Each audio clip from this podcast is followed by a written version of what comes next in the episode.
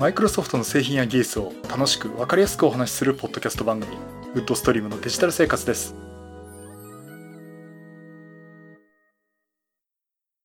第538回目の配信になります。お届けしますのは木沢です。よろしくお願いします。はい第538回目になります。この配信はクラウドファンディングキャンファイアのファンクラブにより皆様のご支援をいただいて配信しております。今回も吉谷さんはじめ合計8名の方にご支援いただいております。ありがとうございます。ご支援の内容に関しましては、この番組ウェブサイト、windows-podcast.com でご案内しております。もしご協力いただけるでしたらよろしくお願いします。また、リスナーの皆さんとのコミュニケーション場としてチャットサイト Discord にサーバーを開設しております。こちら、ポッドキャスト番組、電気屋ウォーカーと共同運用しております。よかったら参加してみてください。Discord サーバーの URL は番組ウェブサイトにリンクが貼ってあります。はい、ということで、えー、6月になりました。えっ、と、まあ、今月はね、なんかね、いろいろとイベントがあってですね、あの、なんか前よりも忙しくなってんじゃないかっていうところなんですけども、あ、じゃあちょっとね、イベントのお話先にさせてもらえますかね。あの、二つちょっとお話をさせてもらいます。えっ、ー、と、まず一つがですね、あ、両方とも私が登壇する予定なんですが、えー、IoT あるじゃん。IoT 関係のね、コミュニティなんですが、えー、まあちょっと番外編的にですね、オンライン版ということで、えー、青少年は興奮するおじさんたちが往年の FM シリーズを熱く語る回ということで、えー、まあ、前回もお話ししました通り、あの、FM7 を富士通で開発を担当されてた方と、あと私の方で、えー、FM7 について語ると。で、ライトニングトークでもいろいろと思い入れのある方にお話をしていただくという、この FM7 の回というのを開催します。えー、非常にあの、コアなっていうかね、レアな、レアなじゃ、コアだな、という内容にもかかわらずですね、今ね、55人の方に申し込みいただいているという、えー、これスタッフ入れたら60人弱になるんじゃないかっていうくらいのでね、イベントになっております。えー、まぜひね、FM7 の時のお話というのをちょっと懐かしみたい方はですね、えー、ぜひね、参加していただければなと思っております。いや、本当にね、これ、まあ前も言いましたけどね、FM7 の開発をされてた方と話ができるっていう、やっと私もここまで来たかと。えー、そういうね、もう感激の、えー、イベントですので、まあぜひ、よかったら参加してみてください。えっ、ー、と、6月13日土曜日の、えっ、ー、と、午後2時から4時の2時間ですね。えー、なんか2時間で終わりそうな気がしないでもないんですけども、あの、開催します。えー、これマイクロソフトチームズを使ってですね、オンラインで行いますので、えー、ぜひね、あの、全国、てか世界中インターネットがつながるどこからでも参加できますんで、ぜひね、参加してみてください。これあの、コンパスのね、あるじゃんの方からも、えー、申し込みができます。えっと、ツイッターのハッシュタグ、シャープあるじゃん。もしくはシャープウッドストリームのデジタル生活の方でもですね、これ、あの、お申し込み URL、えお送りしたいと思いますんで、まあ、ツイッターの方ね、えー、見ていただければなと思っております。えっと、それともう一つですね、ドットネットロボ勉強会、えー、6月の勉強会ですね。えー、こちらは6月27日土曜日、えー、場所は日本、日本じゃないや。これもあの、オンラインイベントということになるので、まあ皆様ね、パソコンとかそういったデバイスの前で、もうご自宅から参加できます。えー、世界中インターネットがつながるところ、どこからでも参加できますんで、よろしくお願いします。えっと、今回も、え、全部ですね、7人の方に、えー、登壇をいただきます。まあ、その中の一人は私なんですけども、えー、6月27日土曜日、13時30分から開始。多分ね、13時頃から、えー、チームズノウハウ開いて、えー、多分楽屋、楽屋ネタで登壇者がなんか喋ってるかもしれません。えっとね、今回は、えー、Azure AD Identity Protection を知るっていうことで、えー、日本マイクロソフトの山口真也さんに登壇いただきます。オンラインイベントで日本マイクロソフトの方に登壇していただくのは今回初めてです。えー、それと、マイクロソフト MVP の岩永さんによりますセッション、C シャープコンパイラー書き換え作業の話ということで、これあの C コンパイラー、ローズリンですね。これの修正作業してるってなんかすごいことやられてまして、このお話をいただきます。あの、岩永さんって、あの、ソフト開発で、特にね、C シャープでプログラム組んでる方は、ネットで検索すると必ずこのサイトを見たことあると思います。あの URL が ufcpp.net、ufcpp.net ですね。えー、開くと、プラプラス C++ セミコロンスラッシュスラッシュ未確認飛行 C っていうタイトルのね、えー、ウェブサイトがあります。あの、C シャープに関してですね、もう余すところなく、えー、書かれてる、えー、ところで、あの、多分 C シャープでわかんないことがあって、こう検索したら、このサイトに行ってアクセス行った方はね、かなりの数おられると思います。その岩永さんに、えー、お話しいただきます。で、岩永さんのセッションだけ50分取らせていただいております。えー、ね、そういうことで、えー、その話をいただきます。そしてあの、増田智明さんですね。あの、ドットネットラボでも一緒にいらせてもらってます。増田さんに、えー、ラストの最初の難関を超えるための第一の技ということで、ラストという言語ですね。えー、これについてお話をいただきます。そして西村さんによります WinUI3.0 プレビュー1を触ってみたということで。まあ、これ番組でもちょっとお話ししました。プロジェクトプロジェクトリユニオン、Win32 と UWP をこう橋渡しをして、まあ、共通化していく方向に持っていく、まあ、プロジェクトの中の、一つとして、まあ、WinUI3.0 ですね。これが出てきます。で、これ実際今プレビューで開発ができるような状況になってまして、その話をいただきます。ドットネットラボの大川さんから Teams のチャンネルをやり取りする Web アプリケーションを使っった作ったお話ということでお話いただきます。これ、大川さんはですね、4月も登壇していただいて、まあ、マイクロソフトグラフとかの話をいただいたんですが、あの、4月に登壇された初音さんのセッションで、えー、マイクロソフトチームズの APA の話とかね、えー、お話をいただいたところで、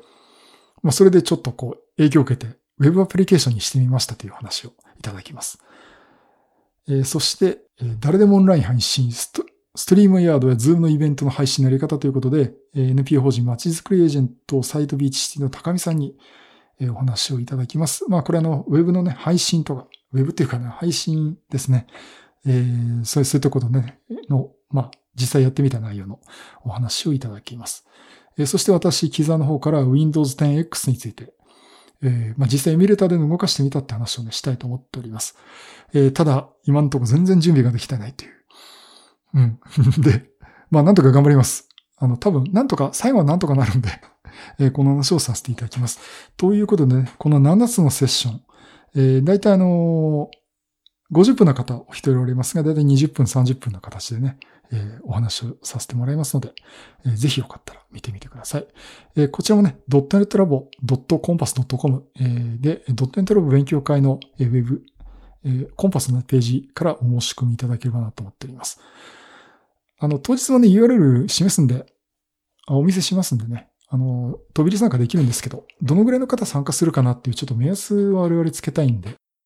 ぜひね、ちょっとお申し込みサイトから、あの、申し込んでいただければなと思っております。現在86人の方にお申し込みいただいております。ありがとうございます。えー、というところでね、えー、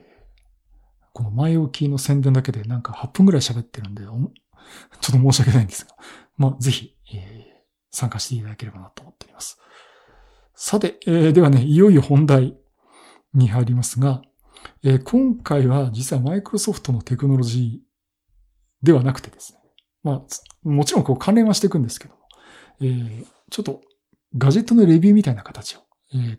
お話をね、したいと思います。えー、今回はシノロジーのルーター、シノロジー言ったらナスだろうってきそうなんですけど、シノロジーのルーター RT2600AC についてお話をさせていただきます。さて、あのー、まあ、何の話かというと無線 LAN ルーターの話なんですね。あの、皆さん無線 LAN ルーターは、ね、皆さんも、まあ、まず皆さんお持ちでしょう。あの、多分、Wi-Fi が家でないって方は、まあ、少なくともこの番組聞いていただける方はね、ないと思います。あの、やっぱり今ね、テレワークだとか、まあ在宅勤務とかね、あと本当に学生さんは家で授業を受けたりとか、ということでね、やられてると思います。で、結局、そういうインフラが家にないと厳しいってことになりますよね。で、そういったあの状況であの、まあネットがあるのは当たり前の状況で、さらに私も在宅勤務することもありますんで、そうなると本当にネットワークインフラって重要なところでありまして、まあ、ますますね、まあ、今後あの、在宅勤務とかの体制がいつまで続くかわかんないし、中にも在宅勤務にするっていう企業もありますんで、まあ、いろいろとあると思うんですが、やっぱりその、すごく重要な要素なんですよね。技術的にも。だからこれ止まっちゃうとマジに困るっていうような状況でして。で、やっぱりここら辺の話を押さえておかなきゃいけないかなっていうのがあります。で、まあ、実際私のはですね、今まであの、Wi-Fi ルーターは NEC の A ターム、A ターム WG1200HP というね、これあの、802.11AC の、ルーターなんですけど、まあ、これを使っていました。えー、使っていましたというか、今でも使える状態にしています。あの、予備機として、何かあったらすぐ切り替えるっていう形でね、えー、用意しています。で、その状況なんですが、やっぱりちょっと今一戸建ての家なんですけどね、それの電波的なとこ、うん、強化できないかなっていうところと、まあちょっとこれ結果は今まだ見てるとこなんですけど、えっ、ー、と、あとは、プロバイダー私、アットニフティなんですけど、えー、IPv6 っていうサービスを使ってないんですね。で、普通の PPPoE を使ってるんですけども、いや、なんで木田さんが IPv6 じゃないのと。で、今 IPv6 にすれば速くなるってわけじゃないんですよ。あの、IP アドレスの、ね、扱い方が変わるだけで、いや、そんな簡単な話じゃないんですけど、えー、ただ、やっぱり今空いてるっていうところもあるし、IPv6 だと結果的に速くなるっていう、えー、いうことがありまして、あのー、ここら辺の方も IPv6 対応させたいなと思っていました。ただ、その状況で、あの、私のルーター IPv6 対応してなかったんですね。つまり IPv6 対応じゃなくて IPv6 に対応してないとおかしいんだ。あの、アットニフティの V6 プラスとか IPv6 接続サービスとかにルーターが対応してなかったんですね。だから PPPoE で IPv4 で繋ぐという形になっていました。まあ、そんな状況で、まあ、ルーターも変えたいなっていうところもあって、じゃあ今度ルーター何しようかなというところで、まあ、前々からこれシノロジーさんのですね、あの、ルーターはちょっと注目していまして、えー、ちょっと使おうかなということにさせてもらいました。で、ちょっとあの、これシノロジーさんの方からですね、えー、今回は、えー、RT2600AC という、えー、シノロジーさんの、えー、Wi-Fi ルーター。えー、こちらのシノロジーさんからご提供いただきまして、まあ、今回含めてですね、YouTube とかブログとかでもいろいろレポートをさせていただきたいと思っております。ただこのね、シノロジーのルーター、RT2600AC、発売したのはもうほぼ3年ぐらい前です。2017年7月末ぐらいかな、に発売になっています。ですから市場に出てもう3年経とうかなというものでして、あの、ただ、あえてここで何か言うかっていうと、市場に出て、あの、去年の11月ぐらいまでのファームウェアのバージョンアップがあって、まあ今後あると思うんですけど、えー、そこまでこうバージョンアップ、ファームウェアの中のね、バージョンアップもしてますんで、まあいろんな意味で技術的にこなれてるっていう、あの安定してるんじゃないかなっていうところで、まあそこら辺で安心して使えるかなという視点でですね、使わせてもらおうと思いました。ですからこれあの、ぜひあの、今すぐ買えるお話ですので、ぜひね、このルーターを検討されている方、こう参考にさしていただければなと思っております。えー、っと、まず、えー、じゃあスペックとかね、そこら辺の特徴をこう、これからお話ししていきたいと思うんですが、えー、まずこのルーター、外観がとても行々しいです。あの、今まで使ってた NEC のエーターもってね、縦にこう、長方形の、本当に真四角のね、えー、機材で。まあ、これこれでとってもデザイン的にはかっこいいんですけど、えー、このシノロジーのルーターは横機能タイプで、アンテナが4本。アンテナだぞっていう感じのアンテナがね、4本、ニョキニョキニョキニョキっと立ってるんですね。とても行々しい。もうなんか電波すごく飛びそうだなっていうようなね、感じのあの、外観です。まあ結構そこら辺がね、期待できるかなってとこもあったんですけども、まあ、あの、まずですね、無線 LAN に関しては、IEEE802.11AC までの対応となっています。今、最新の、市販されているものでは 802.11AX Wi-Fi 6、というのが最新になるんですが、え、っと、そこまでは今対応していません。まあ、篠地さん今後出てくるかわかんないんですけども、まあ逆にあの、今 Wi-Fi 6の対応機器ってそんなにほとんど入れ替えるほど多くないなっていう状況なんで、むしろこれあまり問題ないかなと思ってます。えー、うちもね、Wi-Fi 6対応機器っていうと、私の娘が持ってる Surface Laptop 3だけなんですね。で、あとじゃあ、6にしたところで何か変わるかなっていうところと、あんまり今んとこ大した違いは出ていないです。まあ、あの、今後もね、あの、いろいろこう、Wi-Fi 6に対応したものって出てくると思うんで、その時はその時またいろいろ考えたいと思っております。えー、そして、まあ今言いましたね、4本のアンテナがあって、えー、まあ外観っていうかいろんなインターフェース見ますと、まずね、WAN の端子、えー、ワイドエリアネットワークがですね、つまりの ONU とかという上位側と接続する端子ですね。これがですね、2系統あります。えー、WAN と書いてある端子は RJ45 の LAN のあの、コネクタですね。えー、それは1個なんですが、それ以外のじゃあ LAN のコネクタの端子としては、LAN ですね。LAN、LAN って、LAN のなんてローカルエリア側ですね。えー、そっち側が4つ端子があります。あの、で、実際パソコンだとか、NAS だとかね、それにこう、優先で繋ぐポートになります。それが4つあるんですね。で、そのうちの1つが、WAN の回線の2番目の回線として共用して使えるようになっています。まあ、これについてね、なんで WAN 側の回線が2つあるんだっていうのはこの後お話したいと思いますが。えー、ということでね、優先のイーサネットのポートが5つついてます。1個と4つという形です、あ、WAN 側が1個と LAN 側が4個ついています。で、あの、まあ、Wi-Fi の話に戻しますと、これ周波数帯がですね、5GHz 帯と 2.4GHz 帯のデュアルバンド Wi-Fi ということになっています。で、最大転送速度ですね、これもあの、本当にスペック、あの、理論値に近いんですが、えー、5GHz で 1.75GBps、2.4GHz で 800Mbps のスピードが最大出ます。これね、今回私ありがたいなと思ったのは、5GHz 帯と 2.4GHz 帯のこの Wi-Fi の電波がですね、自動切り替えなんですね。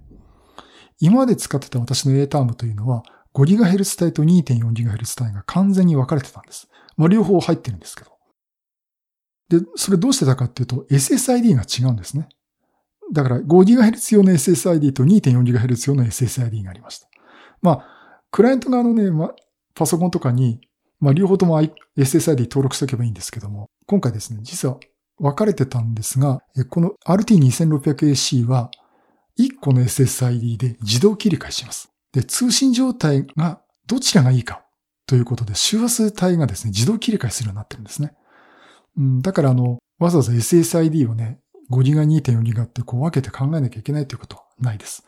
まあ、その辺はちょっと気軽だなと思っています。え例えばですね、このルーター、この RT2600AC 自体は2階の部屋に置いてあるんですが、これやっぱりね、1階になると5ギガの電波ってちょっと弱くなっちゃうんですよ。で、1階に持ってくと5ギガパフォーマンスが悪いんで、1階に置いてある機器、例えば、うちの娘とか奥さんが持ってるパソコンだとかですね、その1階のリビングで使ってるときは、電波の飛びが5ギガ悪いんで、2.4ギガ側に勝手に切り替わるんですね。例えば iPhone とかも1階で使ってるときは2.4ギガ。外で出た時も2.4ギガで、2階に持ってくと5ギガに勝手に切り替えてくれるとかね。えー、そんなことをしてくれてます。まあ、それで、最適な方につなぐということになっています。え、そして、えー、WAN ですね。ワイドエリアネットワーク側、つまり上位側ですね。上位側ってその本当にインターネットの、外から引き入れてるインターネットの回線側ですが、えー、こちらが2つあるって言いました。この2つあるっていうのがこの RT2600AC の特徴の一つで、この二つについてはですね、フェイルオーバー機能とロードバンサー、ロードバランサーの機能をつけています。えー、まずフェイルオーバーの機能っていうと、二、つついてるって言いますねじゃあ仮にね、二つともインターネット回線をそれぞれ用意したとします。例えばじゃあ片方はフレッツでニフティにつなぐ。もう片方は au でまどっかのプロバイダーにつなぐっていう、仮にこう2回線引き入れてたとします。あんまりないと思うんですが。で、えっ、ー、と、じゃあフレッツがこけました。といったときに、自動的に au 側に切り替えてくれるんです。つまり、二つあの、回線をワン側持ってて、どっちかがこけると、もう片方に切り替えて、継続して通信してくれるっていうことになります。まあ、これね、フェイルオーバー機能ということで、例えばスマートデバイスのテザリングとかも対応できるって聞いてるんで、これはちょっと後で試してね、YouTube とかブログの方とかでもね、結果を書いてみたいと思うんですが、そういってね、フェイルオーバーということで切り替えて、えー、使うことができます。そしてロードバランサーの機能ですね。まあ、これ、まあ、どういうことかっていうと、この2つのネットワークで通信量を分割するんですね。あの、例えば50%、50%でもいいですし、10%、90%でもいいんですが、そうやってね、設定画面で切り替えて、このポートは30%、このポートは70%ってことでね、あの、転送力を分けて分散化させるということができます。まあ、こういったね、ロードバランサーというあんまり家庭用向け機器がない機能も載せています。そしてあの、今話したのが Wi-Fi とか WAN と LAN の話をしたんです。あ、そうだ。LAN 側はね、あの、1ガビットイーサのポートになっています。さて、ここまでお話して通信関係。だいたい Wi-Fi の話、Wi-Fi ルーターの話するとだいたいここで終わってしまうんですが、ここから違うのがシノロジーのルーターの面白いとこです。えー、USB ポート、USB2.0 が1ポート、USB3.0 が1ポート、SD メモリーカードスロットが1つあります。何に使うんでしょう？これ実はですね、あの、ストレージだとか、つまり USB 接続ハードディスクだとか、プリンターとかですね。えー、こういったのをつながるんですね。まあそういったルーター他にもあんだったらあるんですけども、あの、これにつないで、例えばハードディスクを、USB でハードディスクをつけましたっていうと、これが NAS として動くんですね。ね、さすがこうシノロジーですよね、そこら辺はね。あの、ネットワークアタッチドストレージとして外部からのネットワークドライブとして見ることができます。あの、だから NAS としての機能は、シノロジーが出ているディスクステーションのようなほど高機能ではないんですが、ファイル共有ができたりとかね、そういったことが簡単にできます。あと面白いのはその USB2.0 と USB3.0 つながってるんですが、SD メモリーカードスロットもあるんですね。例えばデジカメで撮った写真をルーターのスロットに入れて、そこから読み出すとか。あとは、うん、そうですね。例えば64ギガとか 128GB ぐらいのメモリーカードを買ってきて、ここに挿してですね、もうちょっとした領域のストレージとして使うとかね、あのデータ交換用とかね、えー、そういうのに使ってもいいかなと思ってます。で、面白いのが、これの USB3.0 のポートがあるんですけども、これね、5GHz 帯の Wi-Fi と干渉することがあるらしいんですね。で、そうなってしまった場合、あの、Wi-Fi の方の性能を優先させて、USB3.0 のこのインターフェースをスピード落としてですね、グレードダウンして USB2.0 として動かすという機能があります。これあの、設定でできるんだって、デフォルトで今、あの、グレードダウンするっていうことになってるんですけども、そういった調整する機能もついています。そしてあの、今回はちょっとまだ評価できないんですが、シノジーから出てるメッシュ Wi-Fi のね、ルーターとして MR2200AC というのが出ています。これを買ってきて古希として使うとですね、メッシュ Wi-Fi ということで、まあ、家の中で複数のルーターを置いて、全部同じ SSID で通信ができるっていう。まあ家中どこでもこう、ネットワーク同じようにつながるっていうことに使えるようなメッシュ Wi-Fi の機能も実現できます。これも、設定画面で簡単にこう設定できるようになっています。うん、だから今、RT2600AC ありますけど、えー、ちょっと状況によっちゃうんで、これ MR2200AC はちょっと買ってみようかなというのもちょっと考えています。それでこれだけいろんな機能を持ってると、それなりにこう、パフォーマンス、性能が必要ですよね。で、ここで、ハードウェアアクセラレーションってことで、あの、ハードウェア的にですね、かなり性能いいものを持ってて、例えば、レイヤーごとの通信のパフォーマンスを上げたりとか、あと、この後お話しのフィルタリングの機能だとかですね、そういったことにも十分対応できるようなパワーのあるプロセッサーを乗っけています。えー、これ、クアルコムのカライトっていうのかな ?IPQ8065 というプロセッサー、動作クロックが 1.73GHz ということで、これ2コアの CPU です。で、あとメモリがですね、512MB のメモリ乗っけてるという、えっ、ー、と、多分これおそらく Linux 系の OS が動いてんじゃないかと思いますけども、まあそういったね、まあ一つのこうコンピューターなんですよね。え、それでね、こう、あとはそのハードウェアクセラレーションってことで、これあの、シノロジーのサイトに英語でなんですけども、え説明が書いてあるんですけども、やっぱりこれだけの性能を維持するために、えそのハード的にも強化しているということになっています。だからあの、かなりあのパワフルなルーターでもあると言えます。そしてやっぱりすごくね、使ってて面白いなと思うのが、モニタリング機能とかもあるんですね。あの、例えば、接続しているモニターデバイスの情報と接続している周波数帯とかというのが全部管理画面から見ることができます。で、あとデバイスごとの通信量ですね。例えば、あの、よくある簡易的なルーターですと、例えば IP、Mac アドレス、このマシンには IP アドレスこれが割り当てられてますぐらいしかないんですけども、実際はですね、iPhone が繋がってます。ちゃんとそこの名前も拾ってくるんですね。だから木沢の iPhone、例えばですよ。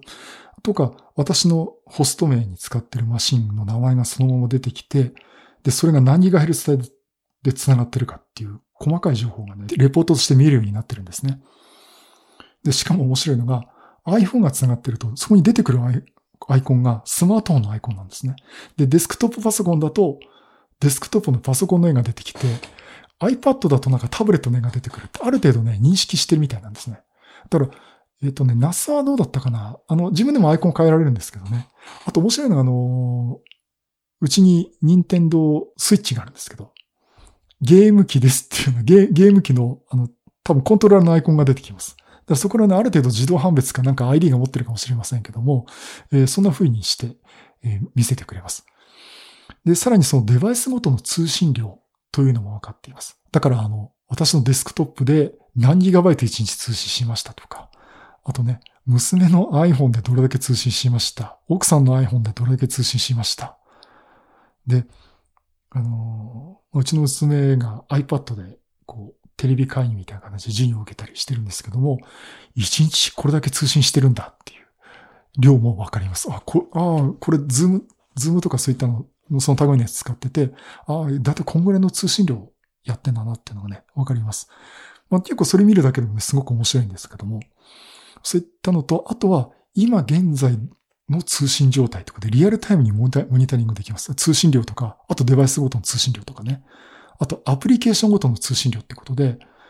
あの、何のアプリ使ってる時とか、どのウェブサイトにアクセスしてるかっていう。あ、また YouTube 見てるわとかね。あ、今 Twitter 見てるんだとかね。そんなのね、全部見れるんですね。で、この内容を1日1回メールで報告するという機能もあります。ですから、例えば夜中にね、寝る前あたりに、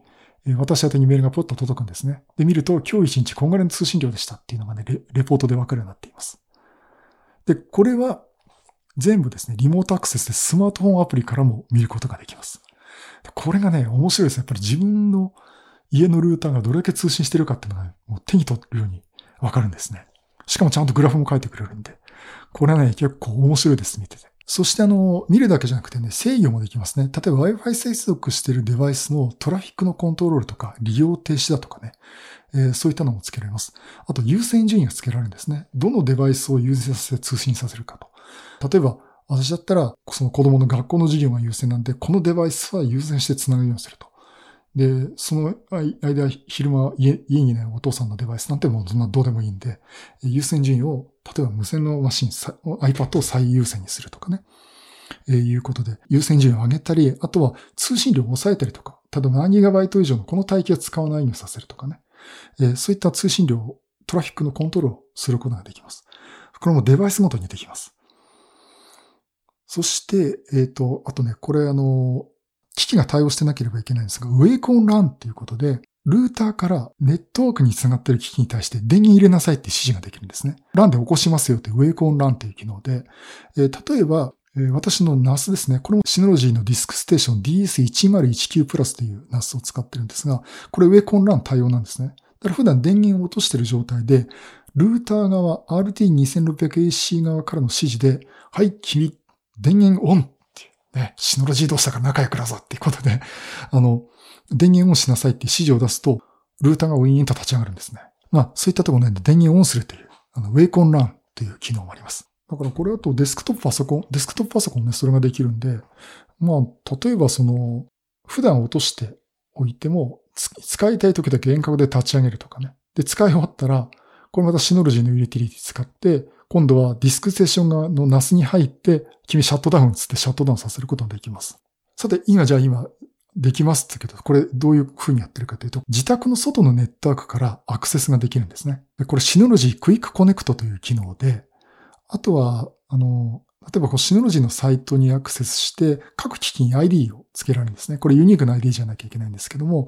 例えばそれに対してウェブでログインすると、例えば家の私の、例えば家の外で iPhone からソフトバンク回線を使って自宅のルーターに対してログインできるんですね。あとはダイナミック DNS を使って自分でドメインをつけて運用することもできます。そして、これ iPhone、例えば私は iPhone ですけど、Android もあるんですけども、例えば専用アプリが用意されています。シノロジーからスマートフォン用に専用アプリが用意されています。で、まず今回は DS ルーターというアプリがあります。で、これに対して外からつなぐと、今言った通信量を監視したりとか、Wi-Fi の制限かけたりとかですね、一通りの作業がスマートフォンから家の外からできるんですね。今さっき言いましたの、 Wake on LAN。これもできるんです。えー、つまり、外から iPhone でルーターに入って電源が落ちているディスクステーションですね。NAS に対して電源入れなさいっつったら電源入れられるんですね。で、これあの、ディスクステーション側のソフトで、やっぱり遠隔操作ができるソフトが、DS ファインダーとか DS ファイルとかですね。あと DS メディアなんとかって、そんないろんなソフトが、あの、アプリが、シノジーから出てるんですが、それを使って、家の外から NAS を中身見たりっていうことができます。だから例えばその、あの、外からですね、電源を入れて、中に入れてる動画を再生して、それを iPhone で見て、見終わったら、シャットダウンしなさいって、電源を外から落とすこともできるんですね。まあ、これであの、もう家のナスは外から自由自在に使えるという面白いことができます。うん、あとね、あ、そう、さっきあの、USB ポートと SD メモリーカードで、ネットワークストレージで使えるという話をしましたけど、これちょっと言い忘れたところがあって、これあの、例えば書き込み途中に勝手に抜いちゃったら、中身消えちゃう可能性がありますよね。あの、最近の Windows はそれやなくてもいいって言われてるんですけど、例えば Windows でもデバイス、USB メモリ外すときは安全に外す処置を取って、外していいですよってから外すってことをよくやってると思うんですが、もちろんこれももうパソコンみたいなもんで、書き込み途中で抜かれちゃ困ることがありますんで、取り外す前にですね、RT2600AC の横にボタンがあります。えこのボタンを押すと、このデバイスを外していいっていう、いうふうに処理をしてくれます。まあ、これをボタンを押して取り外すと。安全に取り外すということをしています。で、さらに、あの、さっきね、あのファイル共有ができるって言いましたけど、これもちろん Windows からも Mac からも、えー、ファイル共有ができます。で、それともっと面白いのが、えー、Mac のタイムマシン、えー、これのタイムマシンのサーバーにもなります。えー、ですから、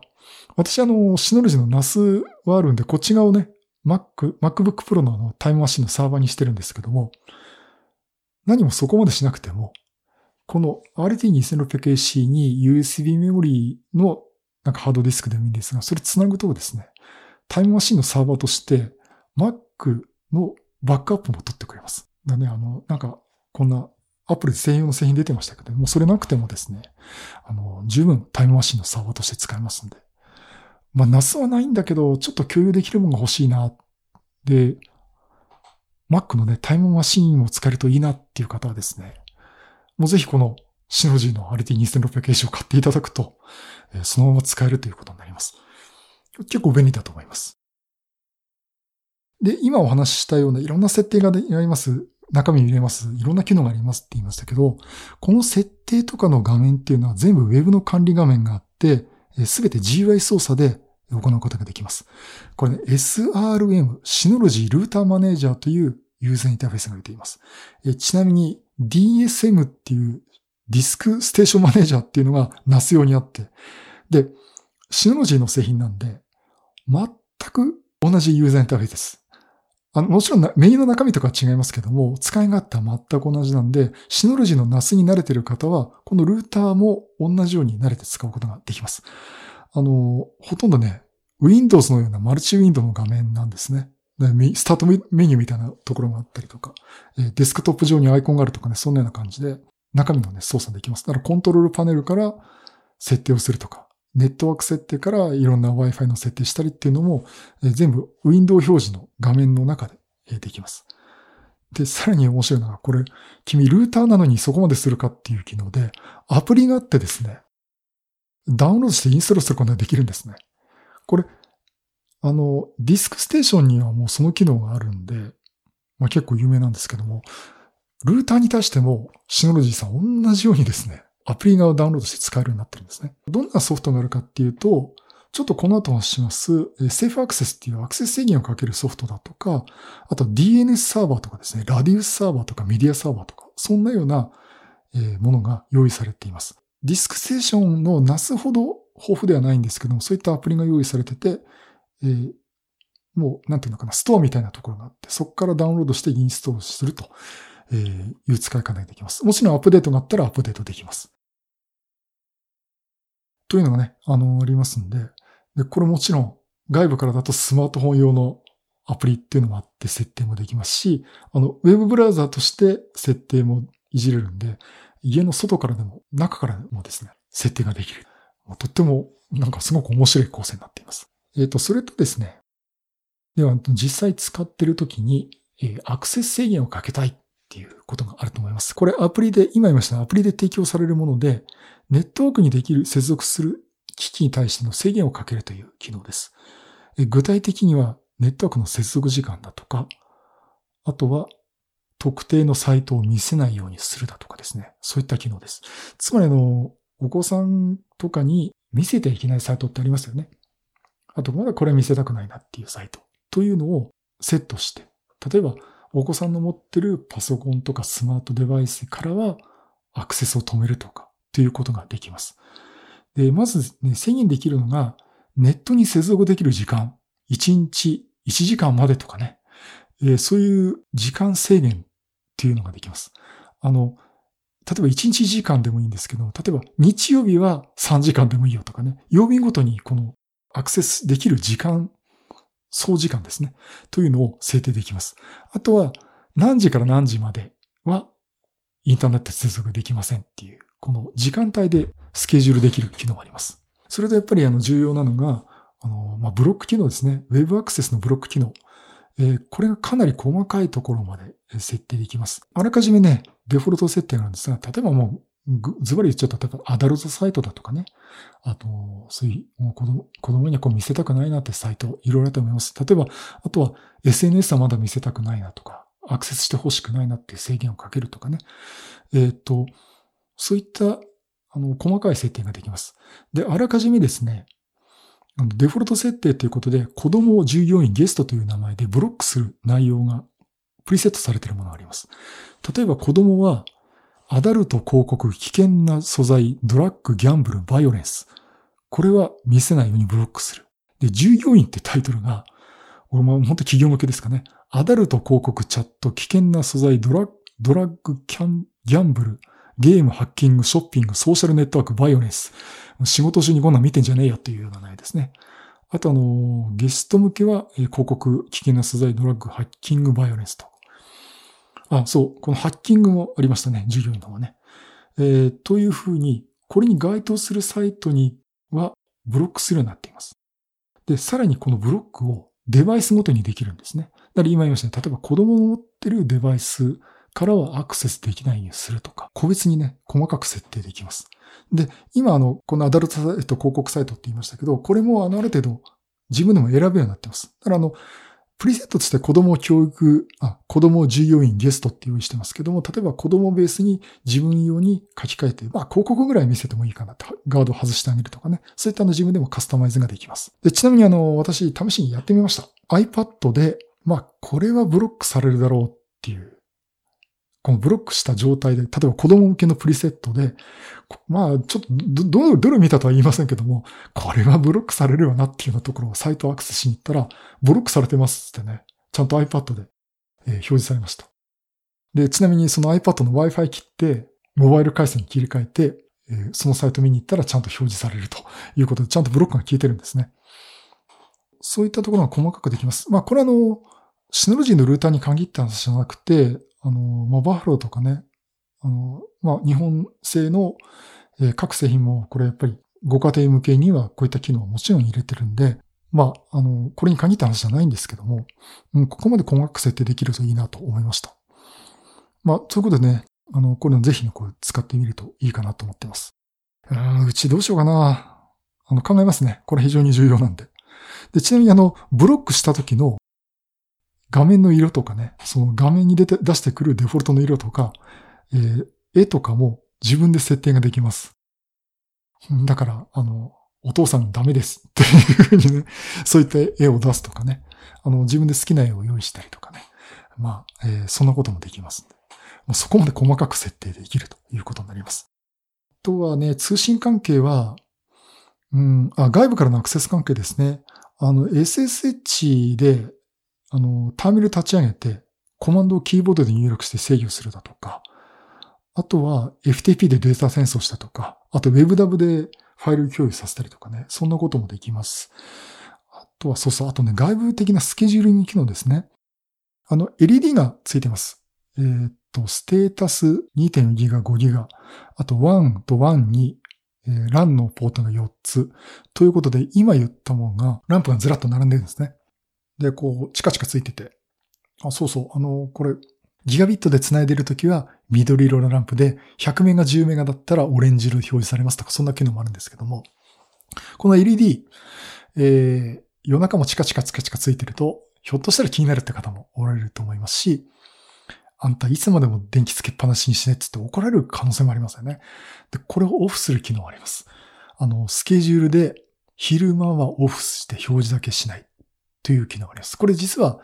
NAS のディスクステーションにも同じ機能がついてるんですが、ランプをオンに表示させるかさせないかっていうのもスケジュールで何曜日の何時から何時まではオフにする、何時から何時まではオンにするとかね、そういった切り替えもできます。そして面白いのが、再起動スケジュール。君、Windows か言って言いたくなるんですが、NAS じ、あ、NAS じゃねえや、ルーター自体を再起動させるっていうスケジュールの今後が出てきます。例えば今私やってるのは、毎朝5時になったら再起動させるということをやっています。まあそんなところでね、まあこれね、パソコンみたいなもんですからね、こうリソース食い潰して実はなんかこけちゃったらっていう心配があると、ちょっと定期的にリブートするのもいいかなというところで、えー、そんな機能を設けてるのかなと思っています。まあまあそんなところでですね、実はまだまだ喋りきれないくらい、えー、機能があってですね、ルーターなのにここまで遊べるってちょっと楽しくありませんかね？まあ、とにかく中の状況が細かく見れるってのはすごくいいし、なんかもっとこれ、今話したことってまだ全部じゃないんですよ。他にもいろいろあるんでね。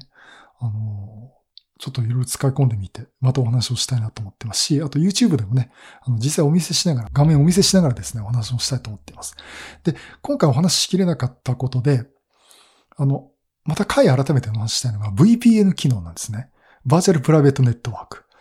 えー、例えばインターネット経由で仮想のネットワークをつながって外部からも自分のネットワークのように、例えば自分の中のネットワークのように使う機能がありまして、この VPN の機能ね、プロ用の機器だと大体つなげるし、まあ、あの、市販のルーターでも結構いいのとついてるんですけども、これの、シノロジー自体がですね、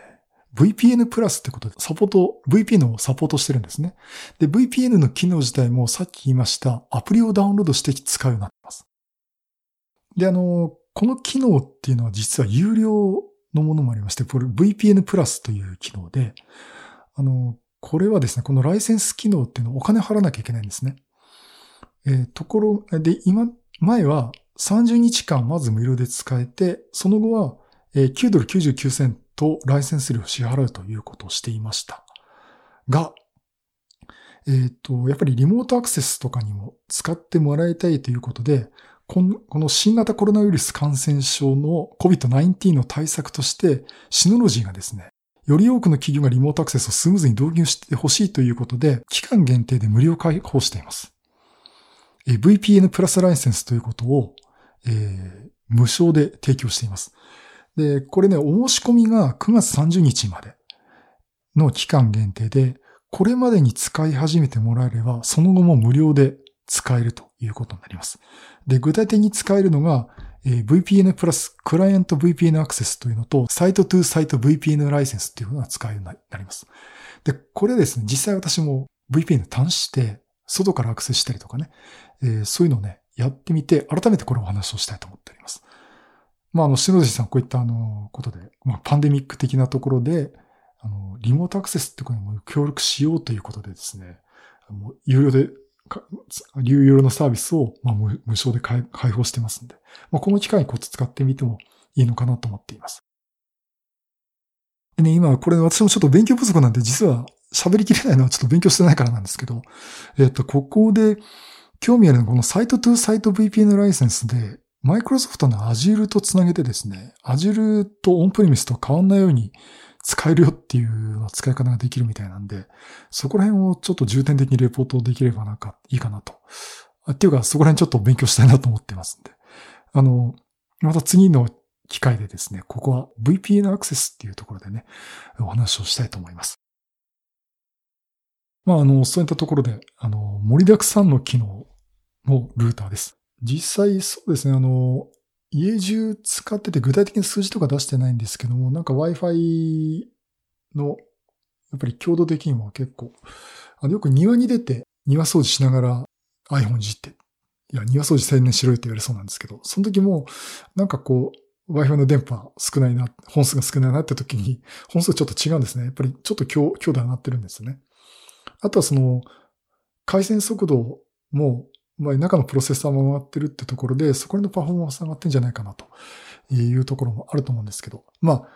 これね、インターネットも絡む話になると、一概にどこのスピードが速くなったってなかなか言えるもんじゃないんですけどね。あの、そういったところで、いろいろとこう、パフォーマンス的にも上がってると思いますんで、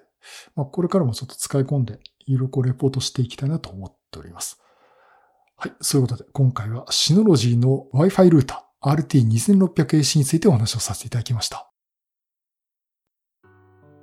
はい。第538回はシノロジーの Wi-Fi ルーター RT2600AC についてお話をさせていただきました。うん。やっぱりガジェットを使うって楽しいですよね。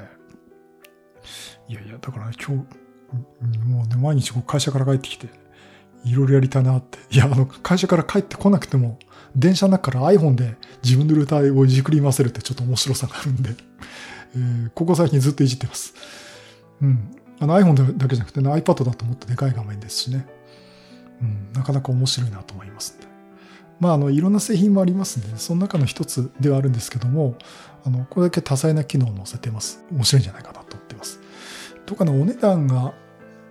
えっと、安いとこだと2万円、2万5千円切るぐらい。で、だいたい普通に買うと2万8千円ぐらいですかね。えー、ただ、もうそれにかなう、えー、多機能なルーターですんで、えー、ぜひね、